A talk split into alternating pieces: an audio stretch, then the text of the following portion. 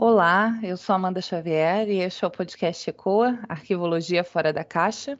E nesse episódio falaremos de outro trabalho vencedor do Prêmio Maria Odila de 2021, na categoria Tese de Doutorado.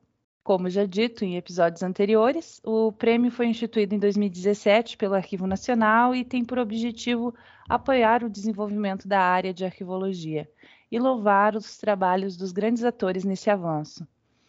A tese apreciada com o Prêmio Maria Odila 2021 foi A Patrimonialização Cultural de Arquivos no Brasil, de autoria do professor Dr. Francisco Alcides Cogo Júnior, também conhecido como professor Chico Cogo. O ganhador e autor deste trabalho está aqui conosco. Olá, professor.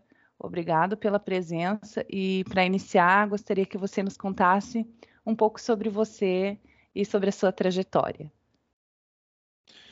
Olá, Amanda, e uma saudação a todos que nos escutam aqui no ECOA. Primeiro, eu quero agradecer por esse convite. A gente falava aqui nos bastidores que eu devo estar sendo recordista de participações no ECOA, porque eu acho que essa é a terceira vez. E, aliás, o que muito me honra, participei do primeiro ECOA, falando, acho que da exposição, ou do giro do arquivo, ou da exposição sobre 60 anos do ensino de arquivologia.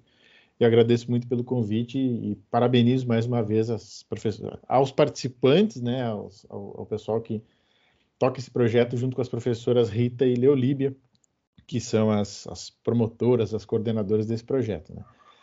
Bom, é, sobre a tese especificamente, né, a motivação, o que me levou a, a constituir esse trabalho, eu sempre brinco que tem trabalhos que nós escolhemos fazer e tem trabalhos que de certa forma nos escolhem, né? E, e, esse originalmente, quando eu me reporto lá para 2014, 2015, quando eu comecei a pensar no que, que seria o meu projeto de doutorado, ele tinha pouca coisa ou nada a ver com o, que se transformou a tese final. Isso é muito comum de acontecer, né? Às, às vezes a gente vê um trabalho pronto e pensa que desde o início o autor pensou naquilo e que tudo foi milimetricamente calculado, mas eu acho que na maioria das vezes não é assim. Então a tese original ela não tinha, o projeto original ele não era sobre isso, ele era um projeto sobre a externalização de arquivos, era também um palavrão o, o título, né? mas não era patrimonialização, era externalização, que era outra coisa, que lidava com a gestão de documentos, com a intervenção da iniciativa privada nos, na, na, no tratamento, na gestão e na preservação dos documentos públicos e como isso vinha acontecendo. Era um projeto que estava muito vinculado a realidades que eu estava vivenciando enquanto profissional. Na época eu trabalhava num banco público, então eu vivia por dentro esse processo.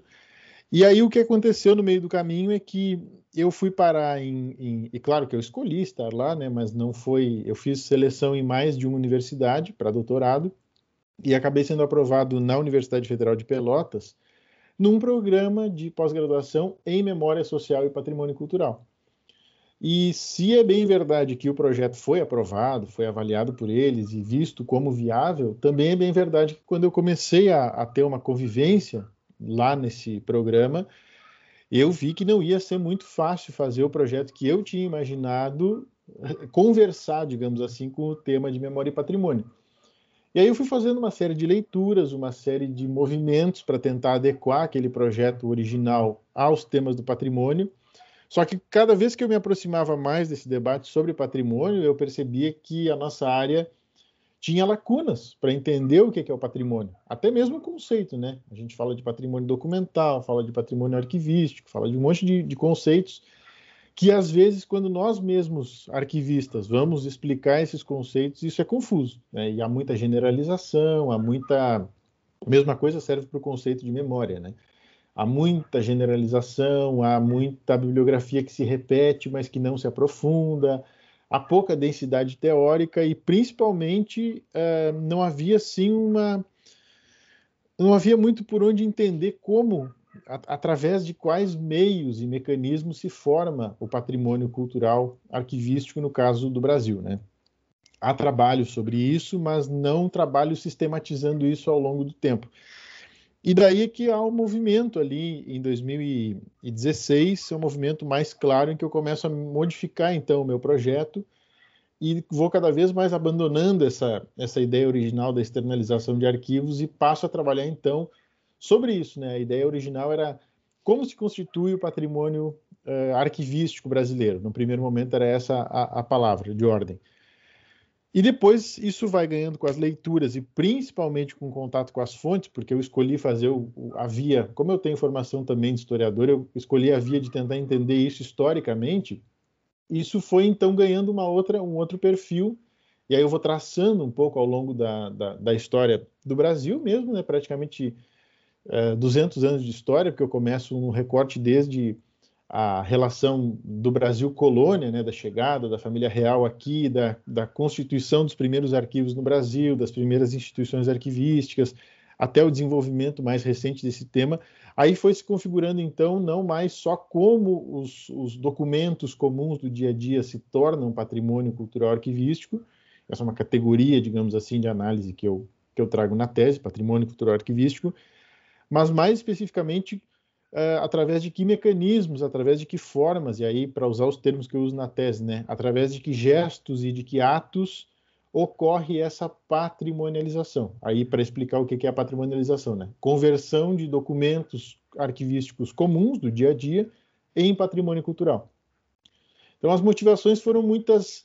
Na verdade, eu, eu à medida que fui avançando, fui fazendo uma tese que, de alguma forma, era para que até eu pudesse entender onde era o lugar dos arquivos no debate sobre patrimônio. Onde é o lugar dos arquivos no, no debate sobre patrimônio. E eu acho que consegui pelo menos abrir uma porta, porque esse é um tema muito complexo, que exige uh, muitos estudos. Eu também não, não comecei do zero com isso, existem estudos que, que são muito importantes, que são anteriores ao meu, como a própria tese de doutorado da professora Ivana Parrella, que é um, é um trabalho é, que trata sobre o patrimônio em Minas Gerais, mas que é super interessante para a gente começar a entender isso. Mas eu fui por uma outra linha, eu fui tentar fazer isso de uma, a partir do Estado Nacional Brasileiro, a partir do que, que era isso no nível do Brasil, digamos assim. Eu acho que ali está aberta uma porta para que é cheia de provocações, digamos assim, um pouco sonhando que isso é, se transforme num lugar onde a gente vai, onde eu vou ter mais pessoas com quem dialogar. Né? Mas a tese nasce muito um pouco, a motivação principal nasce um pouco da minha própria motivação de tentar entender exatamente isso, qual é o lugar dos arquivos no debate complexo sobre patrimônio cultural. Interessante que nesse, nesse próprio delineamento né, do, do, do assunto, da, da, da temática da, da, tese, o, tu já vai fazendo toda essa construção de conceitos, né, e, e, e também toda essa parte de resgate histórico do de como que funcionou a, a formulação do patrimônio cultural, do, do, que nós compreendemos por patrimonialização.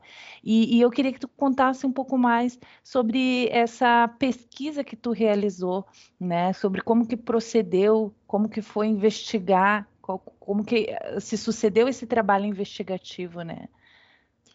Então, Amanda, esse é, um, é, uma parte que eu gosto bastante de falar, porque é, depois de um determinado momento, quando eu comecei a, a, a vislumbrar um tema de pesquisa que, que partia dessa, dessa provocação para mim mesmo, né? Qual é o lugar dos arquivos no debate sobre patrimônio?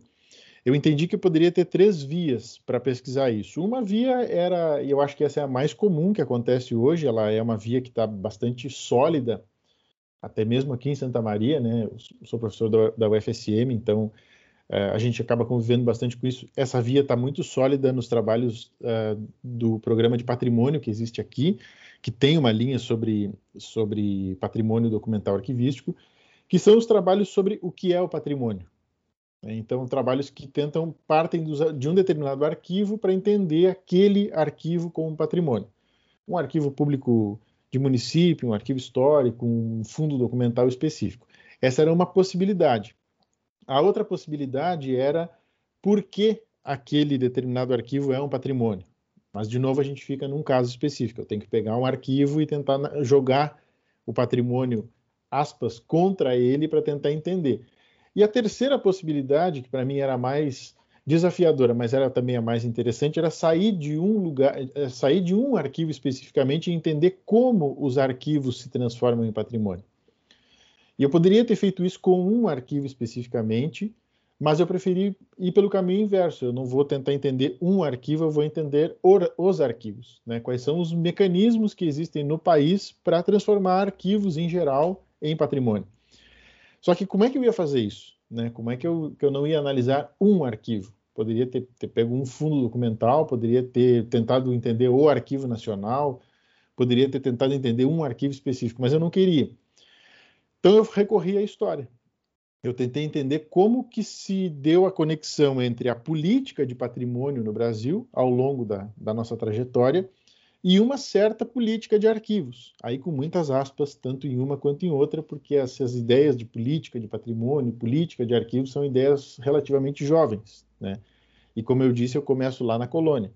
Mas a minha base era tentar entender assim, como que lá na colônia, como que no início do Império, como que no início da República, uh, os, as diferentes instituições do país, principalmente aquelas de caráter nacional, o Arquivo Nacional, a Biblioteca Nacional, o Instituto Histórico Geográfico Brasileiro e outras mais, como que elas se organizaram para dizer, olha, esses documentos aqui eles são importantes não só porque eles provam o, que o Brasil é dono de um território X, uh, ou não só porque eles provam que o Estado brasileiro é, pagou tal indenização, mas porque eles são importantes porque é, é, eles falam da nossa história, eles falam da nossa identidade, eles falam da nossa memória. Enfim, aí entravam todos os quesitos que foram utilizados ao longo da história do país para justificar o porquê que nós vamos guardar determinados documentos, né? que basicamente o início da história é um pouco isso. Por que, que nós devemos guardar? E aí eu comecei a mergulhar nisso a partir de pesquisa histórica. Né? Então, Aí entra uma quantidade de fontes que, se eu falar todas elas, né, que ocupam ali várias páginas do, do, do calhamaço final que constituiu a tese, né, eu não paro mais, mas só para dar alguns exemplos, assim, é, analisei todos os relatórios do Arquivo Nacional, todos os relatórios da Biblioteca Nacional, todos os relatórios do Instituto Histórico Geográfico, é, todas as edições de revistas que foram publicadas específicas sobre arquivologia no país. Eu fiz uma, uma busca em jornais porque chegou um momento assim que eu não conseguia mais entender a lógica só pelos, pela palavra oficial das instituições. Porque as nossas instituições muitas vezes elas ficavam períodos sem lançar um relatório, então tem, tem lacunas para entender, né? E aí naquela busca, naquela tentativa de entender, por exemplo, como que acontece, como que foi o, o período, por exemplo, um período bem complicado de entender é o período do estado que vai do Estado Novo até o governo Juscelino Kubitschek, ali, 1937 até 1958, que é a gestão do Eugênio Vilhena de Moraes, um dos diretores do Arquivo Nacional na época. E aí, que que eu, eu, eu, chegou um momento que eu digo, bom, eu não tenho mais muitos subsídios para entender isso aqui. Eu tenho alguns relatórios, eu tenho alguns dados, mas eu não tenho profundidade. Daí eu, eu descobri, e isso foi uma coisa um pouco maluca, mas a pesquisa tem dessas coisas, né? É, eu descobri que os jornais da época eram o melhor caminho para entender. Então eu, eu, fui procurar, por exemplo, fui procurar a expressão Arquivo Nacional lá nos jornais que estão disponíveis na hemeroteca digital da Biblioteca Nacional. Só que aí a gente está falando assim de meio milhão de aparições, entendeu? Claro que eu não analisei as meio milhão, mas acho que analisei, está ali uma nota de rodapé da tese. Se não me engano, foram sobre o Arquivo Nacional foram 43 mil vezes que a palavra Arquivo Nacional aparece nos jornais foi o que eu passei, os meus olhos passaram por essas 43 mil vezes, sabe? Depois busca arquivologia, busca arquivista. Então, com isso eu fui construindo uma teia, sabe, de, de fontes, de informações, porque dali eu sabia que quem esteve no Brasil, quem estava em contato com quem, uh, quem influenciou a decisão de uma instituição, e também ali vai se construindo, vão se constituindo essas redes, né? Esse cara que ao mesmo tempo que era presidente da Associação dos Arquivistas, daqui a pouco era professor, daqui a pouco ele estava também muito ligado ao diretor do arquivo, uh, ou ele estava ajudando a criar um arquivo público. E aí essas pessoas também tinham uma influência sobre por que, que o Brasil vai por um caminho na sua patrimonialização e não vai por outro. Por que, por exemplo, que o tombamento, que é, que é é, historicamente, a grande instância de patrimonialização cultural do Brasil não se aplica muito aos arquivos, ou não se aplica praticamente nada aos arquivos. Né? São, eram perguntas que eu tinha e que só as fontes podiam me responder. Então foram foram cinco anos de levantamento, bem dizer assim, é, sistemático, constante, para poder entender isso. E isso foi muito legal, porque me ajudou a entender a história das instituições arquivísticas brasileiras, na sua grande parte, e me deu uma visão de arquivologia que vai muito além do que eu tinha até então ou do que os livros podiam me, me trazer até então. Que os livros que a gente tem, nós não temos uma uma linha, acho que está se constituindo ainda com força a questão da história da arquivologia do Brasil, mas ainda não está sólido, né? Então a gente tem algum conjunto de textos, tem livros e tal, mas ter a vivência com essas fontes direta e poder concatenar essas fontes, o relatório com o que saía no jornal, com eventualmente aí também escutei eventos é, antigos, né, através de fitas, através de gravações, tudo isso junto dá um mosaico legal que me deu uma, o que eu chamo na tese de visão panorâmica, né? Como se eu estivesse assim num drone ou num helicóptero vendo de cima uma coisa que estava acontecendo ali, que aconteceu no passado e que é muito completa, não, não, porque o conjunto de informações das fontes me traz essa completude. Mas foi bem difícil, viu? Foi bem, foi bem pesado. Eu acho que é um trabalho que eu só pude fazer por ter uma formação pregressa de historiador. Se eu não tivesse essa formação anterior, eu acho que eu teria tido muita dificuldade, teria me enrolado com as fontes, porque muita fonte exige que a gente coloque também uma lupa em algumas coisas e descarte outras. E diga, olha, isso aqui eu vou ter que. Sobrou muito material, tenho material para mais umas duas ou três teses, assim, e que hoje eu vou compartilhando um pouco à medida em que vão aparecendo colegas interessados em estudar alguma coisa que eu tenho material sobre isso, eu vou compartilhando, como muita gente compartilhou material comigo, e, mas assim, basicamente é isso, é um grande quebra-cabeça que a gente vai tentando montar a partir de uma infinidade de fontes.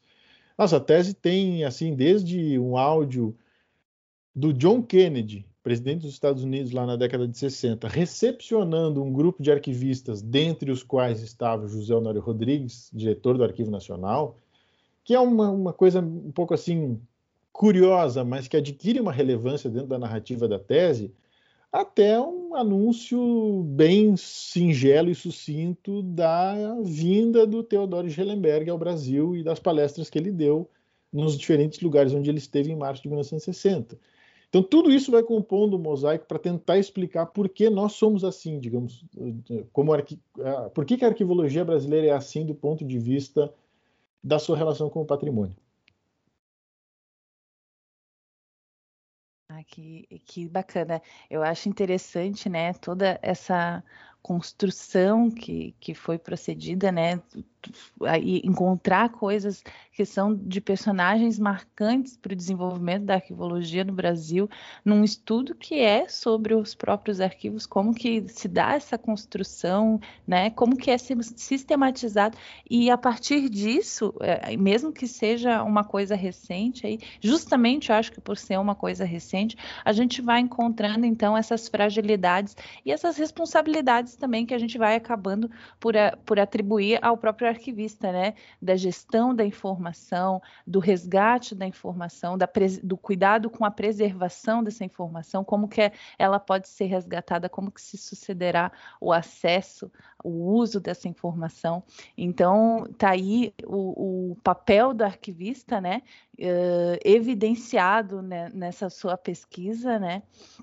E, e, assim, com relação ao patrimônio, né, por ser algo que atravessa o, tempo, né, onde a gente tem essa questão de do passado para o presente, do presente para o futuro, e, e, eu vejo essa questão do, da fragilidade muito conecta à preservação, né, a, a onde a gente tem aí uma série de outros fatores, né? Porque quando a gente vai falar, por exemplo, de acesso, a gente tem a, a de preservação, não só de mero uh, cuidado uh, de, de, vamos se dizer, uh, a preservação ambiental, a preservação, mas também quando a gente fala de acesso, a gente está falando de uma classificação, de uma ordenação, e, e para poder de fato resgatar essa documentação contextualizada dentro de um fundo, né?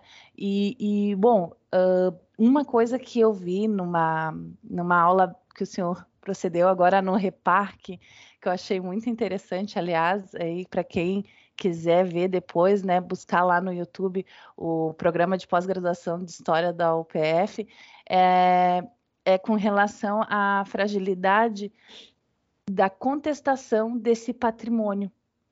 Porque, né, com relação à preservação, à classificação, à, à ordenação, a gente já vem trabalhando essa formação como arquivistas nas universidades, né? A gente consegue buscar uma literatura já um pouco mais consolidada, né? Agora, com relação à contestação desses arquivos, como que a gente poderia mitigar? Como que isso pode ser processado, né? De, de porque que nem tu comentasse, a, nos museus, até na, na, eh, tu chega ali, né, tem uma rua com um nome X e, e, é possível já, não, essa rua vai ser dado outro nome, né, que essa pessoa era um, um, um ditador, ou enfim, ou esse monumento não vai mais existir. E nos arquivos isso tá para chegar em algum momento, né? Inclusive já existe alguns debates relativos a essa questão de representação. Eu eu, então, eu, eu fico a pergunta, então, de como proceder isso dentro dos arquivos, no cenário dos arquivos. É, acho que essa pergunta é, é uma pergunta, assim, capital, né, Amanda? Ela é fundamental para... Primeiro, para nós entendermos o que, o que, que constitui uma boa parcela dos nossos arquivos hoje, dos acervos que, os, que as instituições arquivísticas brasileiras guardam, e segundo, para nós entendermos o nosso papel enquanto arquivistas ou futuros arquivistas na definição sobre o patrimônio futuro. Né? Então, divido essa resposta em duas partes, vou tentar ser o mais objetivo possível, porque esse tema ele é bem complexo, né? É, e fica um convite aí para a gente refletir sobre isso. É, a primeira parte, então, assim, eu acho que sobre aquilo que já está patrimonializado, aquilo que hoje as nossas instituições arquivísticas guardam, eu penso que o nosso papel enquanto arquivistas é tentar significar e ressignificar esses acervos. Porque nós não podemos, e isso seria contra o dever do nosso próprio ofício, defender a eliminação desses documentos que em algum momento foram, foram patrimonializados. Né? Isso não, não deve pertencer ao arquivista que pensa com a cabeça uh, da democracia, que pensa com a cabeça dos direitos humanos, que pensa com a cabeça é, da sua própria área. Né? Então, o que já está patrimonializado, eu acho que nos cabe entender por que, que aquilo foi patrimonializado. Né? Com que intuito? E, na medida do possível, ressignificar essa patrimonialização. Então, se isso, isso ainda demanda mais estudo, né? Mas vamos partir de uma premissa mais ou, que mais ou menos os estudos que estão sendo feitos agora nos apontam. Se os nossos arquivos são majoritariamente brancos, masculinos, né? É, das classes sociais mais abastadas, alfabetizados, etc, etc, etc. Bom, nós temos que entender por que, que isso aconteceu no passado. Né? Por que, que, por que, que se formou? Porque esses arquivos, de certa forma, refletem um modus operandi da sociedade, refletem como essa sociedade se organizou ao longo da sua trajetória. Isso de um lado. Né? Ressignificar para que, se eles não são representativos do todo da, da, população, que a população entenda o que, que eles representam, então. Né? Se eles representam esse mundo da branquitude, o mundo do, da da, do masculino, o mundo dos ricos, enfim, a gente daí tem que ver o que, que, o que, que há. Essa é a primeira parte da, da questão. A segunda parte é o que, que nós vamos patrimonializar daqui por diante que eu acho que esse é um tema que a gente trabalha pouco ainda. Né? Nós trabalhamos muito olhando para o passado. E está correto trabalhar olhar, olhando para o passado, mas às vezes eu acho que nós nos esquecemos que o arquivista e outros profissionais mais, mas a gente está falando aqui para um público de nicho, para um público específico, que é o público da arquivologia, os arquivistas eles são importantíssimos nesse processo sobre o que hoje nós vamos deixar para o amanhã. Basta lembrar que nós somos os, os dirigentes, digamos assim, os, os, condutores desse processo que a gente chama de avaliação documental ou avaliação de documentos, que parte dessa pergunta como, como mola mestra: o que, que nós vamos deixar para o futuro? Aí vem as motivações dos porquês, né? Ah, temos que deixar isso porque isso garante direitos, porque isso é prova, porque isso é memória, porque isso é história, porque isso é identidade. Bom, aí nós vamos trabalhar com as justificativas. E aí eu acho que essa pergunta tem que estar na mesa do nosso trabalho, sabe? Pensando daí sim nessas possibilidades, não que antes a gente não vá pensar, mas, mas trazendo essas contestações para o cerne da nossa, do, do nosso debate. Nós queremos que os arquivos do futuro, que estão sendo patrimonializados agora, nesse, no presente, eles continuem sendo predominantemente brancos, masculinos, é, das classes mais abastadas e por aí vai? Ou nós queremos que eles sejam mais representativos? Nós queremos que eles incluam a população na sua riqueza uh, uh, de diferenças, nas suas diferentes manifestações da cultura, nas suas diferentes manifestações da economia, da sociedade, por aí vai. E eu acho que essas duas partes elas não se anulam. A gente pensar no passado e pensar no presente, elas andam juntas. Uh, e acho que nós temos que estar preparados para o momento em que e isso já está acontecendo silenciosamente, mas já está acontecendo, né?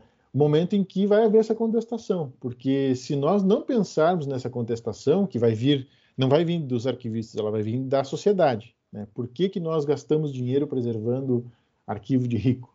Né? Um pouco, um pouco essa é a pergunta que está, porque no, no, eu sempre gosto de pensar com, com um pouco de objetividade, né? No momento em que nós vivemos mundialmente em que, que eu chamo de austericídio, né? que as, as, as sociedades estão se suicidando na austeridade. Né? O que, que, é, que, que é o austericídio? É corta, corta, corta verba, corta dinheiro de tudo e vai gerando um sufocamento. E esse sufocamento, que é próprio de um modelo neoliberal, ele tem como consequência, é o momento em que a sociedade começa a se questionar, a sociedade como ente geral, né? Por que, que eu vou gastar dinheiro com arquivos ao invés de gastar dinheiro com posto de saúde? Por que, que eu vou gastar dinheiro com arquivos ao invés de gastar dinheiro com universidade, com escola, com ambulância, com vacina da Covid? Enfim, tudo isso vem à mesa. E aí vem a pergunta: por que, que eu vou gastar dinheiro preservando arquivos de ricos quando eu poderia pegar esse dinheiro e, e, e comprar ambulância? Tá? E nós não podemos simplesmente fazer que sim com a cabeça, porque esse é o nosso trabalho e esses não são só arquivos de ricos, ou não são só arquivos de brancos, ou não são só arquivos de homens. Esses arquivos eles refletem uma constituição social nossa. Então aí vem de novo a primeira parte do meu comentário anterior.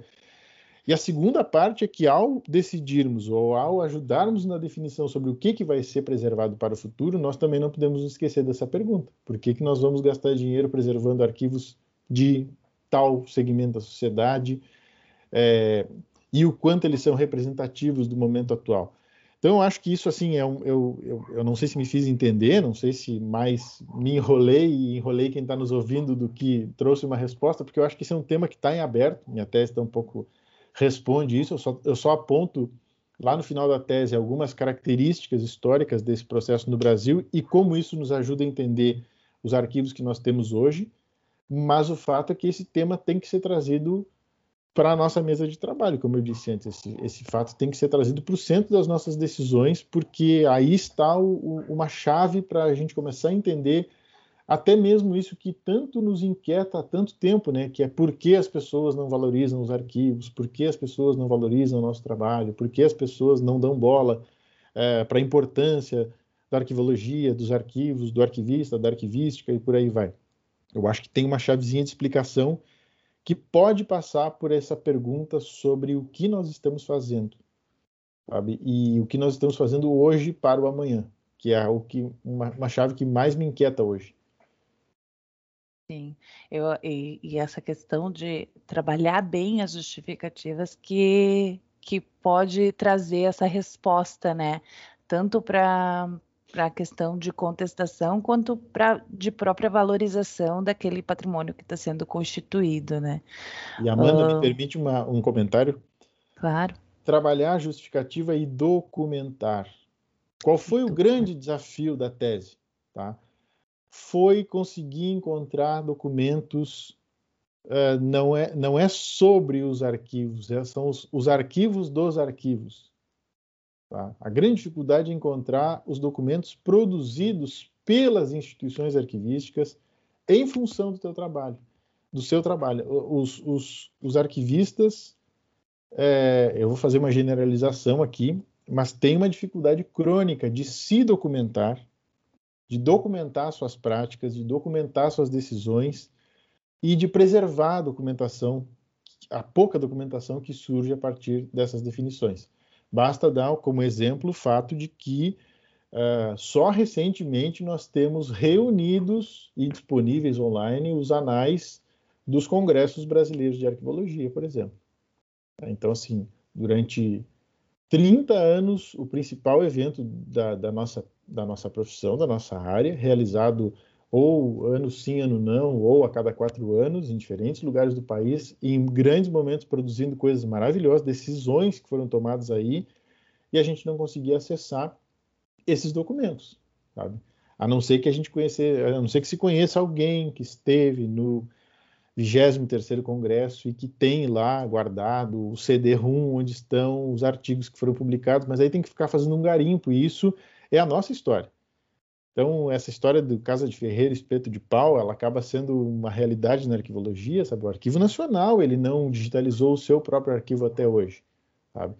E isso dificulta muito para que nós entendamos quem nós somos. Sabe? Eu estou batendo nessa tecla em todo lugar que eu falo, já estou repetitivo, mas é que eu acho que nós precisamos entender que é fundamental que os arquivos da arquivologia estejam, os arquivos dos arquivos e da arquivologia estejam preservados e estejam acessíveis, tá?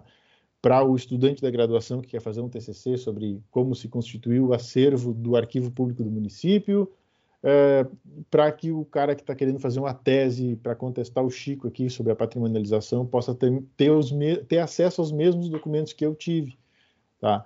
Sem precisar passar pelo trabalho que eu passei.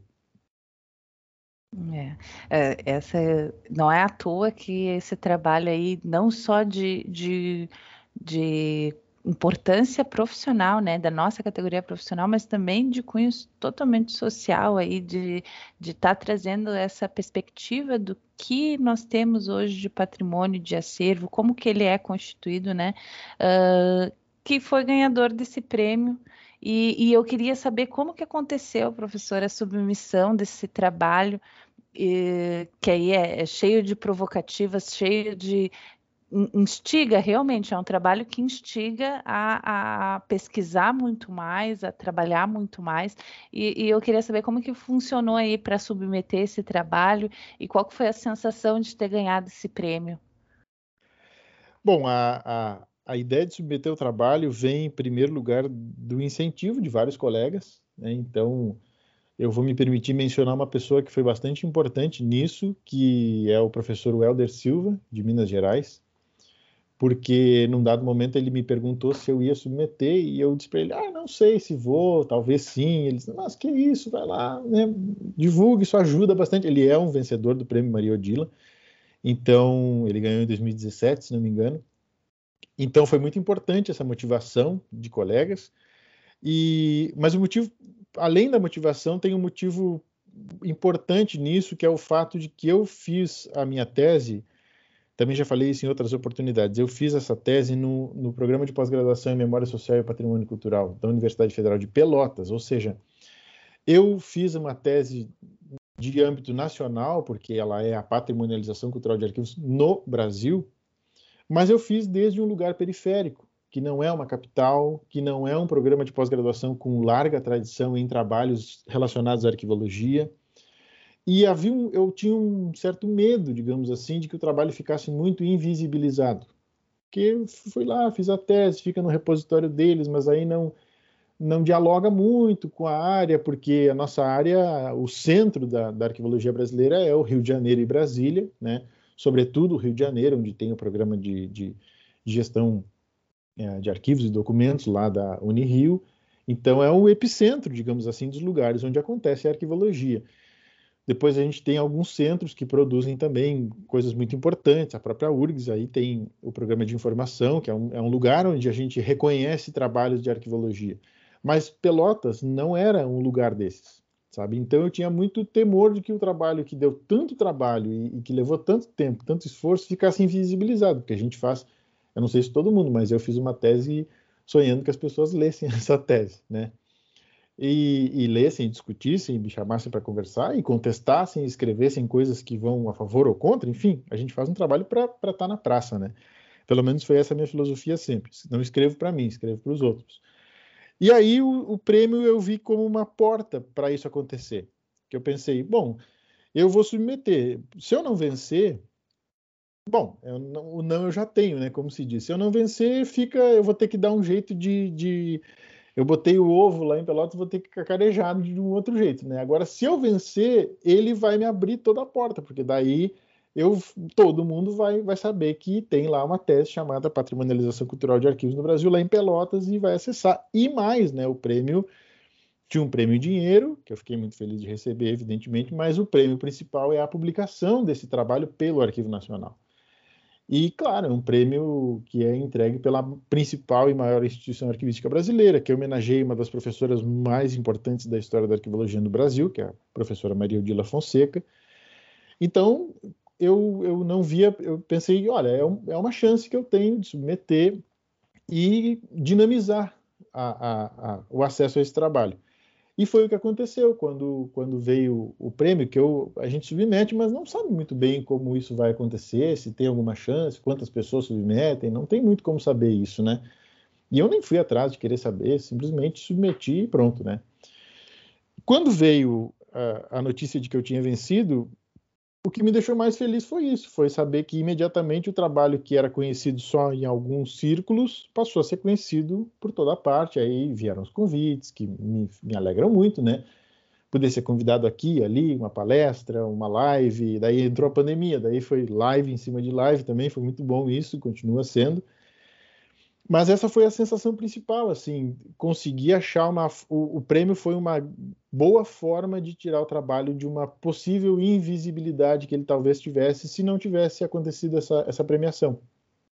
E, claro, a felicidade do reconhecimento dos pares, né? A comissão julgadora foi uma comissão de pessoas que eu admiro muito, então é, é uma honra receber esse prêmio, é uma honra estar entre os premiados anteriores, porque daí quando eu vou olhar quem ganhou esse prêmio lá no passado, eu me sinto fazendo parte de um grupo que me dá muita alegria, muita honra, muita felicidade.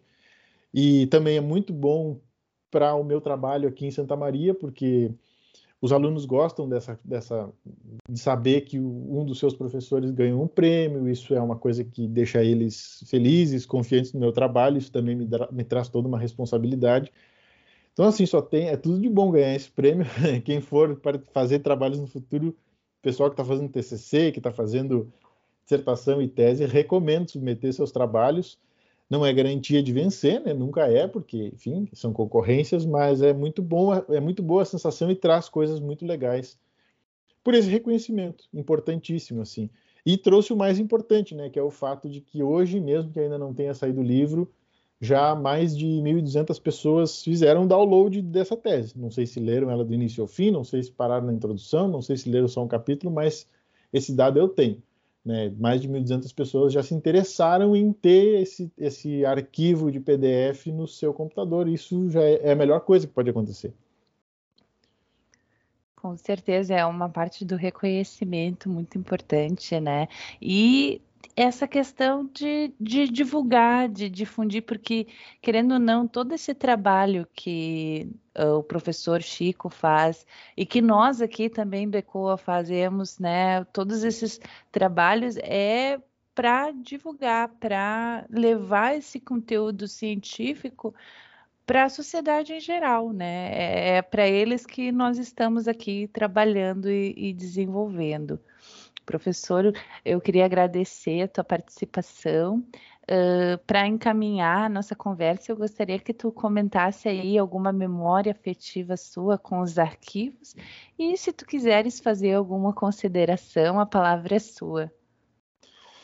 Bom, é, quero agradecer mais uma vez pelo convite, dizer que foi um, uma felicidade, uma alegria estar aqui nesse papo com a Amanda, parabenizar mais uma vez a vocês do ECOA, né, que é um projeto que está já há, mais de um ano aí levando muita informação bacana para quem está é, querendo se qualificar. Né? Eu acho que esses, é, essas iniciativas como o ECOA, que são iniciativas que vão para além daquele formato mais clássico acadêmico, né, o formato do artigo, da tese, da dissertação, do TCC, eles são muito importantes, principalmente para uma área como a nossa, né, porque é uma área que às vezes a gente não, não fica sabendo o que está acontecendo, ou o que, que o fulano está pesquisando. Poxa, tem alguém lá no Amazonas que está fazendo uma coisa super bacana, e que eu nem estou sabendo que está faz, tá fazendo isso, e de repente eu escuto no ECOA e, e, fico sabendo, fico conhecendo essa pessoa, posso entrar em contato, posso estreitar relações, a nossa área precisa disso. Então, parabéns pelo trabalho de vocês, que é muito bom, muito qualificado e, e que eu espero que tenha vida longa. Memória afetiva em arquivos, Amanda, eu tenho todas do mundo, continuo tendo, né? Eu sou, hoje eu sou um professor da arquivologia, mas eu eu sou um saudoso sempre dos trabalhos todos de arquivo. Foram foram mais ou menos 10 anos trabalhando aqui e ali em arquivos antes de, de me dedicar mais exclusivamente à, à, à, docência. E eu acho que de todas as memórias afetivas de arquivos que eu tive ou que eu tenho, a melhor delas é uh, de um dos últimos trabalhos que eu fiz antes de entrar como professor de arquivologia, que foi uh, a, a, a primeira parte da organização do arquivo do Museu Estadual do Carvão, em Arroio dos Ratos que é um projeto que quem é aluno da URGS em algum momento conhece ou vai conhecer, porque foi trabalho um maravilhoso com o professor Jorge Vivar, né, que é um, baita colega e amigo meu.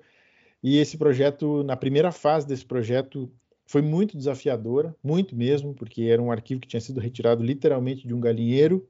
Né? Essa é uma história maravilhosa que a gente conta sempre e que tem que ser contada. E foi um arquivo que foi revivido, digamos assim. Se tinha um arquivo que estava quase morto, era aquele. Né? e ele foi renascido, assim, ele foi, é, foi trazido de volta à vida a partir de um trabalho de, que envolveu muita gente durante muito tempo. Eu fui, fiz parte de um pedacinho desse trabalho e, e tenho memórias muito boas daquele momento. Era muito difícil trabalhar lá, em algum momento éramos uma equipe de seis pessoas, todo mundo ficou doente, porque era um trabalho muito exasperante, difícil, em condições complexas mas foi um trabalho muito bonito para uma, uma região muito empobrecida do estado do Rio Grande do Sul e que deu frutos excelentes. Um dia vocês têm que trazer aqui, aí o professor Jorge para falar desse, desse projeto, para ele contar histórias maravilhosas para vocês. Tá? E essa é uma memória afetiva que eu tenho entre muitas, né? entre muitíssimas histórias. Os arquivos são a minha vida desde sempre. Por, todas as vezes que eu fugi deles, eles foram me buscar. Então, tenho todas as memórias afetivas do mundo sobre isso. Obrigado mais uma vez. Certo, muito obrigada, professor Chico.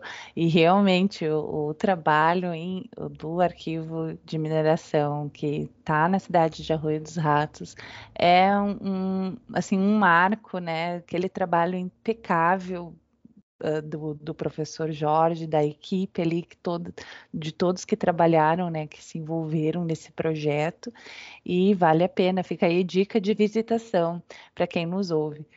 E, bom, vamos encerrando então esse episódio do podcast Ecoa, né? Quem gostou, não esquece de compartilhar um projeto para dar voz à arquivologia e pensar fora da caixa.